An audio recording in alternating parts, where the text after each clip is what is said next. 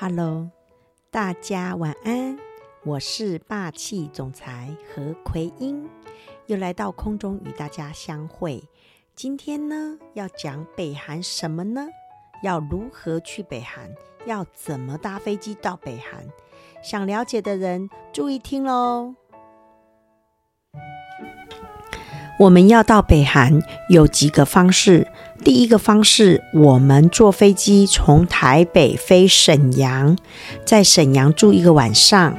第二天从沈阳飞到平壤，回来的时候也是从平壤飞沈阳，沈阳回台北，或者是台北飞北京，北京住一个晚上，隔天北京飞平壤，然后平壤玩一玩之后呢，平壤飞北京，北京台北。那还有另外一个方式是可以坐火车，怎么坐？台北飞沈阳，从沈阳坐车子到丹东，从丹东坐那个过那个鸭绿江断桥那边过去，火车直接到平壤。好，所以到平壤有很多个方式。那这是目前从中国大陆过去的。那如果要从泰国或者是马来西亚过去，那个是加班机，那个不是定期的航班。从中国的航班，从沈阳飞是每个礼拜三、礼拜六对飞。从北京到平壤，它是天天飞。然后从丹东到那个呃平壤的火车是天天都有，但是呢，这个火车要坐很久。从丹东到平壤中间呢，我们会经过一个北韩的关键呃标。边界新义州，从丹东到新义州只要十五分钟就到北韩了。然后我们会在新义州停，停大概多久呢？停大概要停到两个小时，因为呢，这是一个很特别的过海关。在北北韩过海关，坐火车过海关，他你是躺着过海关。怎么说呢？你躺在车火车上等，因为北韩的火车都是卧铺。所以你躺在火车上等着海关过来跟你点名，所以全世界最爽的过海关就是躺着过海关，到北韩去都是躺着过海关。那坐飞机的部分呢？呃，从沈阳过去坐飞机大概一个多小时就到了，很近。那朝鲜跟我们有没有时差？有。南韩跟我们时差，它比我们快一个小时，日本比我们快一个小时，但是朝鲜比我们快半个小时。因为他说我不想跟日本、南韩一样，所以我要快半个小时，所以他们的时差是跟我们台湾差半个小时的时差。然后呢，如果你要从北京直接坐到平壤，也有这样的列车，要坐二十四小时。所以呢，其实我们坐火车进去平壤，它是那种我们以前坐的平快号，然后呢是卧铺，可以躺着，所以很舒服。然后一个车一个一节一一间呢，就是左边三排，右边三排，然后一层一层的这样子，嗯。坐火车有火车的好处，可以看到外面的景色。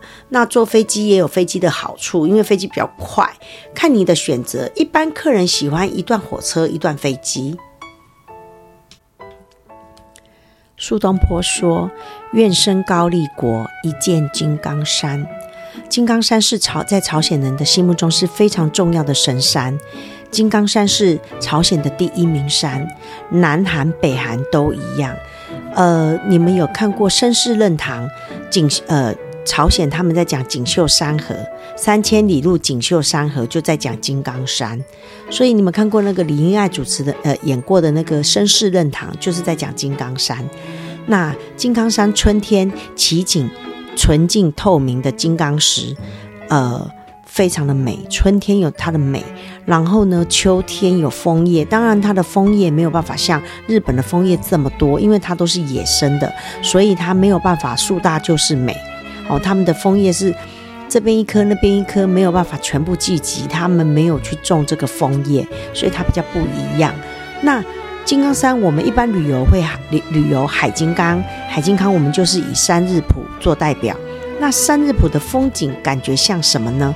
很像日本的那个九州那个九十九岛，或者是千岛湖的那种感觉。哈，那在三日浦旁边呢，它种了很多针叶树，还有三日浦旁边有很多大石头，每一颗大石头它都有雕刻雕字。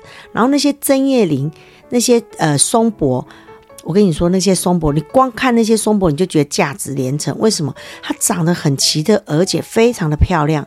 我们有客人常常说，哎，来到这边哦，要把那个松柏砍回去赚翻了，因为那松柏真的美到让你觉得哇。怎么会有种这么多这么漂亮？所以这个是你在其他国家看不到的特别景色。那金刚山呢？它号称有一一点二万个奇奇秀山峰。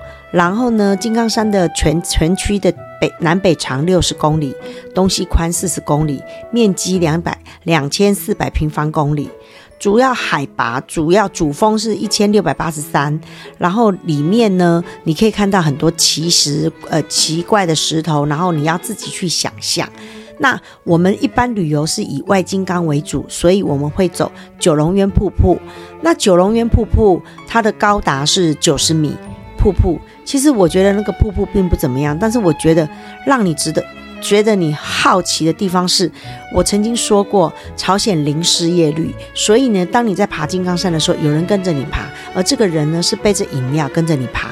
当你爬到了九龙渊瀑布之后呢，他卸下来让你买他的饮料，完了之后他再回去再这样爬。我问过他，他。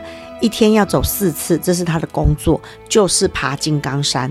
所以你觉得特别吗？我觉得风景还好，但是对这个爬山这个人的工作，我觉得比较好奇。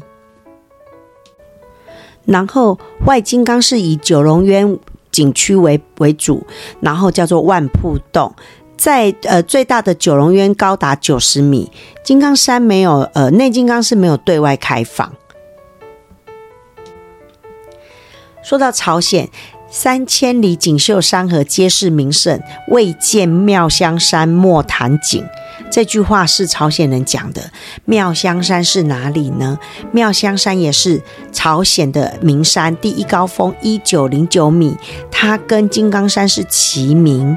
它有上元洞、万瀑洞，然后毗卢峰，景色非常好。但是妙香山全程五十五公里，非常难爬，而且太胖爬不上去，因为石头缝跟石头缝你要穿越，爬了大概五个山，所以呃，一般旅游行程来到妙香山，很少人去爬山，除非你是登山队。那小英呢，就是被迫呢。压着去爬这个妙香山，因为体重太胖，卡在那个细缝当中，觉得说，嗯，来到朝鲜不能吃太胖，因为那个缝真的很小，然后就卡大口都挤没过去。好，所以这是妙香山。那一般团体来到妙香山，如果没有爬，那他会去哪里呢？普贤寺。妙香山唯一的寺庙，朝鲜五大寺庙之一普贤寺，曾经被美国炸毁，现在是重建的。这个普贤寺里面呢，有许多的呃呃佛教佛教的经典书，里面保有十三世纪刻的六千七百八十卷佛教大经典，这是高丽大藏经，又称八大。呃，八万大藏经，十三世纪高丽时时期的时候刻成，世界上最重要、最全面、最大的藏经之一，在这个地方，八巧亭做的，好，所以这个是一个呃世界文化遗产，真的有空可以来看，但是没有办法进去里面看，它现在已经封，就是保存得很好，所以我们只能从外观看，它有一千多年的历史了。呃，到妙香山还有另外一个亮点，就是我们要到友谊馆。那这个友谊馆呢，有分两个，本馆是金日成国际友谊馆，那别馆是金正日国际友友谊馆。好，这是别馆组成的两大。那这个别馆里面有四扇很厚重的花雕花，呃，就是那种雕刻很重很重的，大概一扇门大概重达四吨，听说呢，炸弹都炸不过去。好，那金日成国际友谊馆，它是一九七四年建的，展馆总共六层楼的房子，然后里面呢，面积有五万多平，有一百九十个房间。那里面是什么呢？就是全世界送给金正恩、金正日、金金日成的一些礼物，而且那个礼物是不分礼物的大小，它通通摆在那里。你们有机会可以去看看，小英也呃，霸气总裁小英也有送东西在里面，看看找得到我的吗？因为我的礼物也不大，应该是比较难找。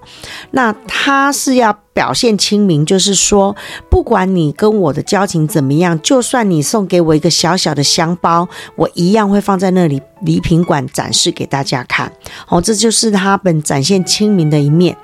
那里面呢，有很多人赠送很多东西，我们是没有办法拍照，因为那边进去的时候我们就是只能参观。好，所以有机会的话可以走一走这个，你会感觉到很不一样。好啦，今天讲了两个山，呃，妙香山，然后呢，金刚山，不知道大家听了怎么样？喜欢我讲的节目吗？呃，喜欢北韩的话，明天继续哦。明天要讲其他的山，北韩的四大名山，我明天会讲给大家听。感谢大家今晚的陪伴，谢谢你们的聆听，大家明天见喽，拜拜。感谢大家对霸气总裁的关爱，呃，希望你们明天准时收听。我是霸气总裁何奎英，大家晚安。